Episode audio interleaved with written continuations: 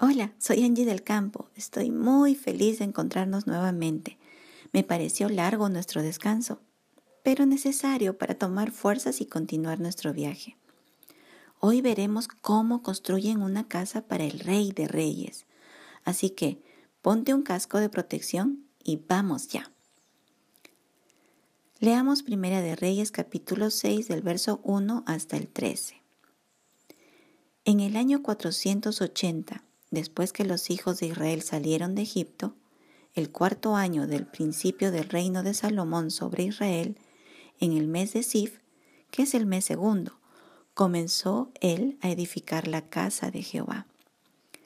La casa que el rey Salomón edificó a Jehová tenía sesenta codos de largo y veinte de ancho, y treinta codos de alto. Y el pórtico delante del templo de la casa tenía veinte codos de largo a lo ancho de la casa, y el ancho delante de la casa era de diez codos. E hizo a la casa ventanas anchas por dentro y estrechas por fuera. Edificó también junto al muro de la casa aposentos alrededor, contra las paredes de la casa alrededor del templo y del lugar santísimo, e hizo cámaras laterales alrededor. El aposento de abajo era de cinco codos de ancho, el de en medio de seis codos de ancho y el tercero de siete codos de ancho, porque por fuera habían hecho disminuciones a la casa alrededor para no empotrar las vigas en, en las paredes de la casa. Y cuando se edificó la casa, la fabricaron de piedras que traían ya acabadas, de tal manera que cuando la edificaban ni martillos ni hachas se oyeron en la casa, ni ningún otro instrumento de hierro. La puerta del aposento de en medio estaba al lado derecho de la casa, y se subía por la escalera de caracol al de en medio, y del aposento de en medio al tercero. Labró pues la casa, y la terminó, y la cubrió con artesonados de cedro. Edificó asimismo el aposento alrededor de toda la casa, de, altura de cinco codos, el cual se apoyaba en la casa con maderas de cedro.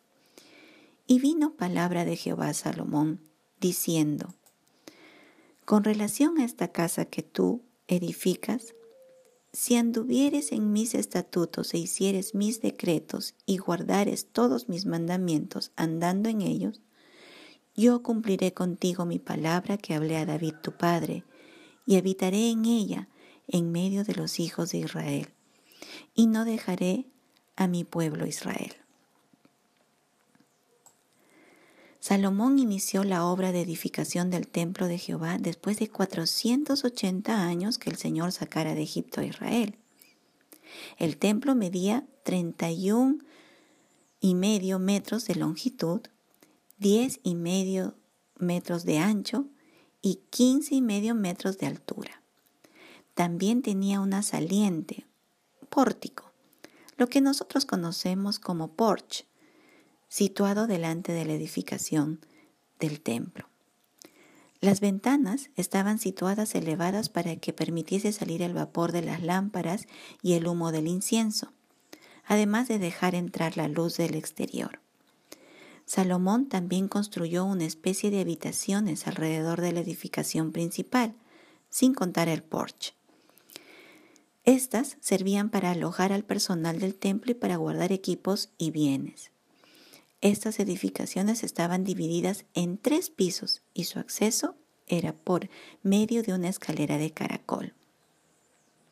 La construcción fue llevada a cabo de la manera muy silenciosa, porque Salomón había mandado a traer piezas de madera y piedras ya acabadas, precortadas y preajustadas, para ensamblar cada pieza de manera eficiente y sin que ocasione ruido de martillos ni hachas. Esto nos dice también la exactitud que tuvo en calcular la medida de cada pieza y la excelencia de trabajo que tenían los idóneos para hacer cada pieza solicitada por el rey. Una de las cosas que más me impresiona sobre esta edificación es la exactitud arquitectónica para realizar la obra. nos podemos imaginar los planos elaborados por Salomón que de manera muy profesional él hizo para lograr construir tal edificación, considerando que no tenían en ese tiempo las herramientas y maquinarias que tenemos hoy en día. El trabajo de excelencia y profesionalismo para la edificación del templo del Dios verdadero nos enseña que nosotros, tú y yo como creyentes, siempre debemos pensar en hacer las cosas bien, como para el Señor.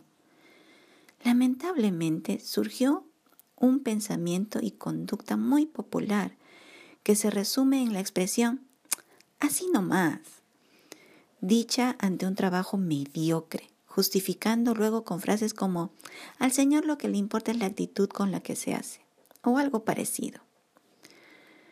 Todo, realmente, todo lo que hagamos que sea para el Señor.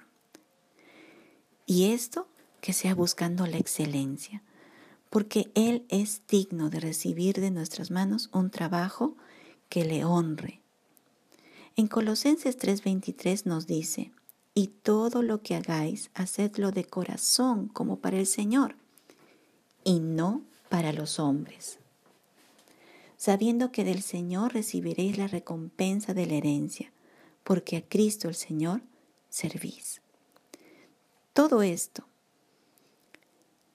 significa que el todo es todo y debemos hacer bien cada cosa día a día con calidad y diligencia como para el Señor.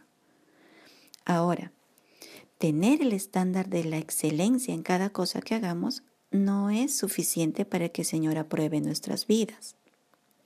Claro, sí, hay que hacer las cosas lo mejor que podamos.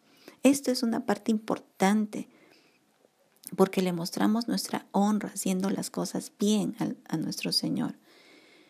Pero esto sería insuficiente si no tenemos una vida en santidad. El Señor le dice a Salomón, en relación a esta casa que tú edificas, si anduviereis en mis estatutos e hiciereis mis decretos y guardares todos mis mandamientos andando a ellos, cumpliré mi palabra y habitaré en medio de los hijos de Israel y no dejaré a mi pueblo. No es una cosa o la otra, son ambas darle honra con lo que hacemos cada día y vivir en santidad para nuestro Dios es importante. Ambas cosas, para que Él sea honrado. ¿Por qué? Porque la gente se dará cuenta que damos lo mejor de nosotros, que los creyentes, que los cristianos somos personas trabajadoras, eficaces, eficientes, que les gusta hacer bien su trabajo y en todo esto el Señor se lleva la gloria. ¡Wow! Llegamos al final de nuestro viaje de hoy. Te espero mañana. Dios mediante regresaremos a esta excelente obra de Salomón. El Señor te guarde. Chao.